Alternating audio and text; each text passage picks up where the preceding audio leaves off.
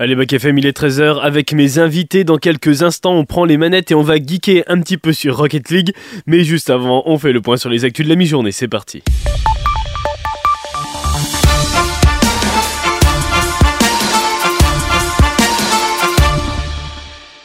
Et on commence avec l'actu mondiale européenne. Plus précisément, la Cour de justice de l'Union européenne a indiqué ce matin que les règles de la FIFA et de l'UEFA sur l'approbation préalable des compétitions de football interclub sont contraires aux droits de l'Union européenne. Alors c'est une décision qui va ouvrir la porte à de nouvelles compétitions comme la Super League par exemple, que certains clubs parmi les plus puissants souhaitent toujours instaurer.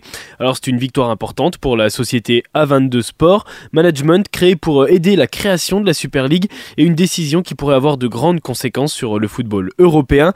La Super League serait une nouvelle compétition européenne de football avec plusieurs formalités. On en reparle demain plus précisément. Et puis on va maintenant en Chine où une entreprise permet à ses employés d'obtenir une prime de manière assez inédite. Alors pas question d'atteindre des objectifs particuliers au travail, il faut juste courir. Alors juste entre guillemets, hein, c'est une société de fabrication de papier qui a décidé de mettre en place un challenge de course à pied. Chaque employé peut obtenir une prime annuelle équivalente à 130% de son salaire en courant 100 km par mois. Il y a un 13e mois aussi qui est versé à ceux qui parcourent environ 50 km par mois. Et puis pour ceux qui courent environ 30 km, eh bien c'est 30% de leur salaire mensuel qui est versé en prime. L'objectif, il est d'allier le sport au travail et de booster la motivation des salariés. Alors il y en a qui aiment pas courir et qui préfèrent prendre les transports en commun, eh bien ça tombe bien, on revient en France et à Montpellier plus précisément, où à 19h pour les habitants, tous les transports en commun assurés par le TAM, le TAM, seront désormais gratuits. Selon la métropole de Montpellier, le coût de la gratuité est d'environ 30 millions d'euros. Pour la Chambre des comptes, c'est un petit peu plus, 42 millions d'euros. Michael Desfosses, le maire et président de la métropole de Montpellier, la gratuité des transports est un engagement pour lui fort au bénéfice des habitants. C'est un engagement d'égalité, de liberté de solidarité et d'écologie selon ses dires, mais euh, les oppositions, elles, fustigent une mesure qui risque de dégrader l'offre. Montpellier devient la première ville européenne de cette envergure à rendre ses transports gratuits. Et puis au lendemain de l'adoption de la loi immigration, Emmanuel Macron était l'invité hier soir de l'émission C'est à vous sur France 5. Le président s'est exprimé sur d'autres sujets dont le projet de loi sur la fin de vie, la situation à Gaza ou encore les Jeux olympiques de Paris 2024. Le président a une nouvelle fois promis un nouveau cap pour l'année prochaine et confirmé son énigmatique rendez-vous en janvier pour tenter une énième fois de relancer un second quinquennat. Il s'est également prononcé concernant l'affaire autour de Gérard Depardieu et il a pris sa défense, ça fait débat. Moi, je suis un, grand admirateur de Gérard Depardieu. C'est un immense acteur. Il a servi les plus beaux textes. Lui aussi, c'est un génie de son art. Et je le dis en tant que président de la République, mais en tant que citoyen, il rend fier la France. Après, la Légion d'honneur est un ordre dont je suis en effet le grand maître, qui n'est pas là pour faire la morale. Et donc, c'est pas sur la base d'un reportage ou de telle ou telle chose qu'on enlève la Légion d'honneur à un artiste. Mais dans nos valeurs, il y a la présomption d'innocence. Et on ne peut pas commencer à dire que n'importe qui sera au tribunal public. Il y a une chose dans laquelle vous ne me verrez jamais, sont les chasses à l'homme. Je déteste ça. Il a désavoué le discours de sa ministre de la Culture qui annonçait réfléchir à retirer à l'acteur sa Légion d'honneur, on en parlait hier, une prise de position qui fait beaucoup débat sur les réseaux sociaux. Paul McCartney est lu aux larmes en chantant Blackbird, les adieux de Jacques Brel, Marilyn la serveuse aux grosses lunettes. C'est ce que vous verrez dans un documentaire proposé par MyCanal sur son service streaming. Un documentaire qui retrace les 130 ans d'une salle de spectacle mythique, l'Olympia. Allez, on fait un point sur le temps avec un ciel bien gris encore aujourd'hui. Quelques gouttes par-ci par-là vont s'incruster dans l'après-midi, mais pas de grosses averses. Les températures, elles montent, elles dépassent même les 10 degrés pour les maximales, comme à la Charité-sur-Loire et Nevers, avec 11 degrés, 7 à Lorme et Château-Chinon pour les minimales. Bonne fête à tous les pierres aujourd'hui.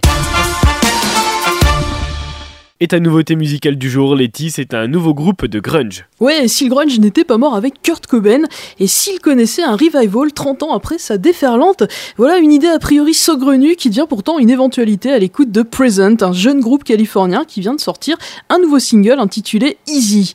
Mené par euh, la chanteuse Alex Hunter, Present nous rappelle le rôle majeur qu'ont joué les femmes au sein de la scène grunge dans les années 90 et se pose en digne successeur de groupes comme L7, Hall ou Seven Year Beach. Mais attention, si Present a clairement été biberonné au son sub-pop de Seattle, et eh bien sa musique est totalement ancrée dans nos années 2020 avec une production moderne et un son massif qui promettent un très bon futur premier album. Easy du groupe Present, c'est la découverte du jour sur Back FM.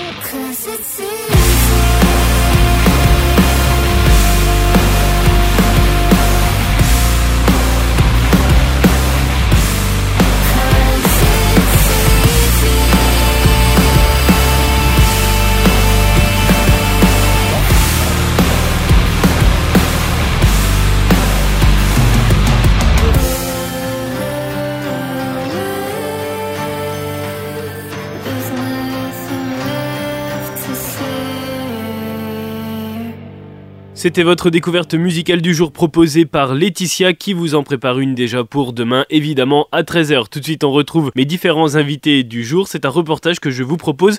On était hier au lancement des e-games Sivim Tour à Nevers.